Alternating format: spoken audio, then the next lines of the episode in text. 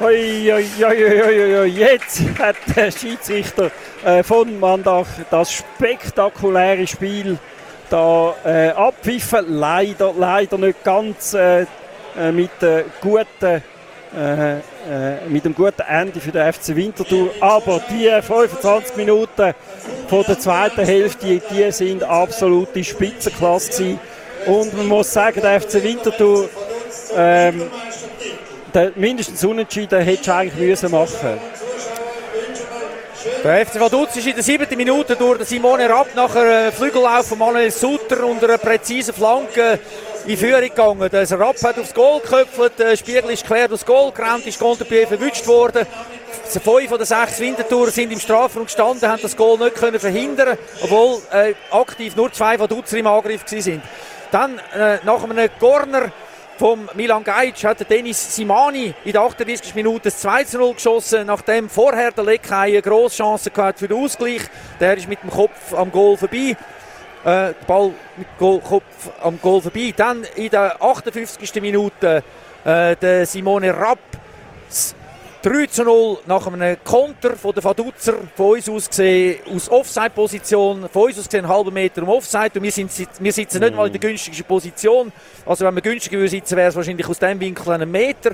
In der Zwischenzeit hat dann der FC Winterthur einen äh, Postenschuss gehabt, rechts unten und der FC Vaduz in der ersten Halbzeit nach links unten.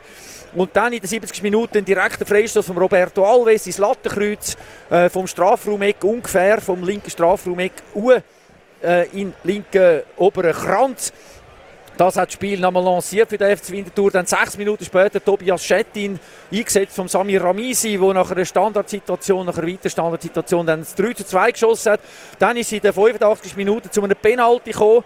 Der Bus ist gefällt worden, hat sich der Ball gesetzt, hat den Ball geschossen. Der Gori hat sich zu früh bewegt, ist zu früh von der Linie weggekommen, hat den Ball am Pfosten gelenkt. Der Ball ist schlussendlich mhm. im Goal gelegen, im Nachschuss. Aber der Schiedsrichter hat schon unterbrochen. Gehabt. Der Penalty ist nochmal wiederholt worden zum Nachteil vom FC Winterthur. In dem Fall, weil der Bus hat dann den zweiten Ball direkt am Pfosten geschossen. Und so ist es nachher bei dem 3 zu 2 geblieben. Also der FC Winterthur äh, mit zwei Pfostenschüssen eigentlich drei Pfostenschüsse sogar, der FC Vaduz mit einem Pfostenschuss und man hat 3 zu 2 verloren. Man hätte in diesem Match, wenn man die Chancen anschaut, nie dürfen verlieren aber man hat die erste Halbzeit äh, hergeschenkt und Vaduz hat in den entscheidenden Moment einfach die Goal geschossen zum 3-0 ja. und haben dann probiert, das Spiel noch zu verwalten. Das Publikum, die 5000 Zuschauer, 5100 Zuschauer sind begeistert gewesen. Und jetzt ist der ja. FC Winterthur halt auf dem dritten Rang. Ja, immerhin dritter Rang ist auch nicht schlecht, wenn man das denkt hat. Ähm, was ein bisschen ärgerlich ist, eben, wieso kann man nicht äh, mit dem Selbstbewusstsein und mit dem äh, Willen wie in den letzten 25 Minuten einmal einen ganzen Match spielen.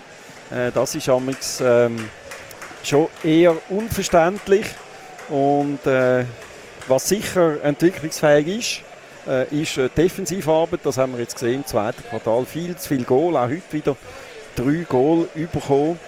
Äh, irgendwie äh, stimmt da die Abstimmung nicht mehr so ganz. Aber äh, was sicher sehr gut stimmt, ist das Engagement äh, von der Mannschaft und äh, das Kämpferherz, das hat sehr gut funktioniert. Ich habe ehrlich gesagt nach 59 Minuten den Eindruck gehabt, der Match ist gelaufen. Also was man kann sagen, die Bank ja. ist äh, wieder gut gewesen, wie in Wiel schon, wo die zwei Spieler, die äh, in die Stammmannschaft reingekommen mhm. sind, von außen, der Isik und der Lateif, auch Goal geschossen haben. Und die Einwechslungen, die haben alle etwas gebracht. Äh, die entscheidenden Einwechslungen mal gerade nach der Pause, der Gantenbein und der, ähm, der, auf mhm. der linken Seite der Schettin, der Schettin Torschütz, Gantenbein fast nur noch auf Flügel gewesen. Die haben für sehr viel Power gesorgt, ähm, immer wieder auch äh, gute Chancen aufgelegt oder vorbereitet. Und äh, auch die anderen Spieler, die reingekommen sind, haben etwas gebracht.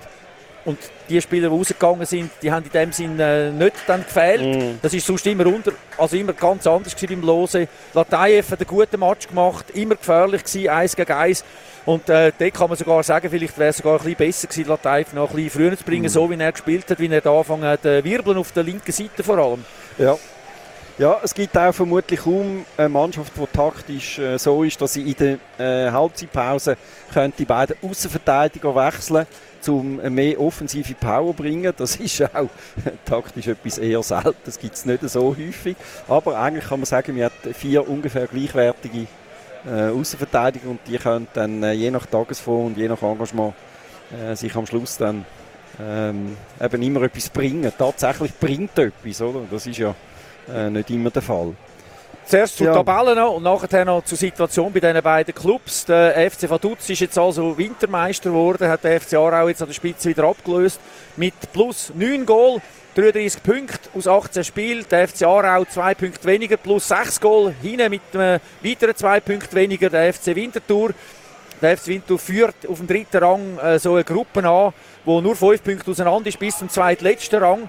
Äh, der FC Winterthur mit plus 8, ähnlich wie der FC Schaffhausen plus 8, aber die haben auch mal 2 Punkte weniger. Dann ist der FC Thun, dann Sadosan Uschi, dann Yverdon Sport und der FC Wil und zweitletzte Xamax und letzte abgeschlagen mit 18 Punkten Rückstand und nur 6 Der SC Kriens und der SC Kriens ist im neuen Jahr, im letzten Januarwochenende, da auf der Schützenwiese der nächste Gegner vom FC Winterthur, wo dann vielleicht die Aufholjagd Richtung äh, Barrageplatz oder Richtung Spitze macht, mit einem neuen Trainer. Und die Frage ist, heißt der neue Trainer Alex Frey?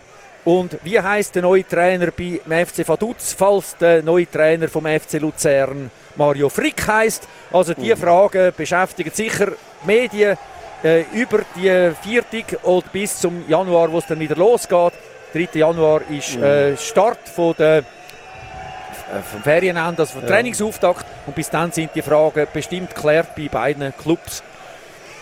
Mit der nicht ganz so, also begeisternd Spiel, aber nicht ganz so begeisternder ja. Ausgang für uns, für die Fans vom FC Winterthur und alle, die hier im Stadion sind, außer Vaduz-Fan, gehen wir zurück für das Jahr Schöne Weihnachten, gutes Neues, einen schönen Abend. Ciao miteinander. Tschüss. Der Ball ist rund. Punkt.